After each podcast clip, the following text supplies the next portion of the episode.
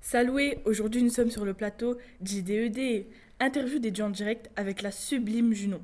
Savez-vous que le monde a les yeux fixés sur vous, Junon Saloué John et saloué tes chers téléspectateurs. Je suis venue sur le plateau avec plaisir pour que l'on puisse m'admirer. Vous êtes d'une beauté divine. Commençons l'interview. Quel est votre nom grec Mon nom grec est Hera, mais vous le savez sûrement. Bien sûr, je sais tout sur vous.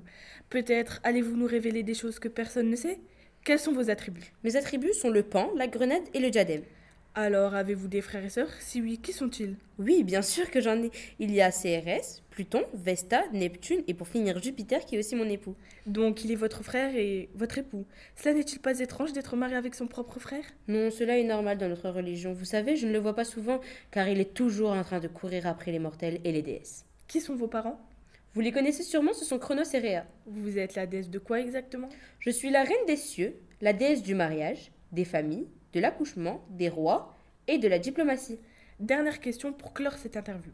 Pouvez-vous nous dire une petite anecdote Allez, pour les spectateurs. Bien sûr, si c'est pour mes fans. Tout commence quand Jupiter a donné naissance à Minerve sans moi. Je suis partie me plaindre à Flora, ma coiffeuse, qui m'a parlé d'une herbe magique qui me rendit enceinte de Mars. Donc, si j'ai bien compris, Jupiter vous a trompé, du coup, vous vous êtes vengé et vous avez donné naissance à Mars seul, c'est bien ça Oui, c'est exact. Merci Junon pour cette E magnifique interview. Alors nous, on se retrouve tous les jeudis, même heure, sur le plateau d'IDED.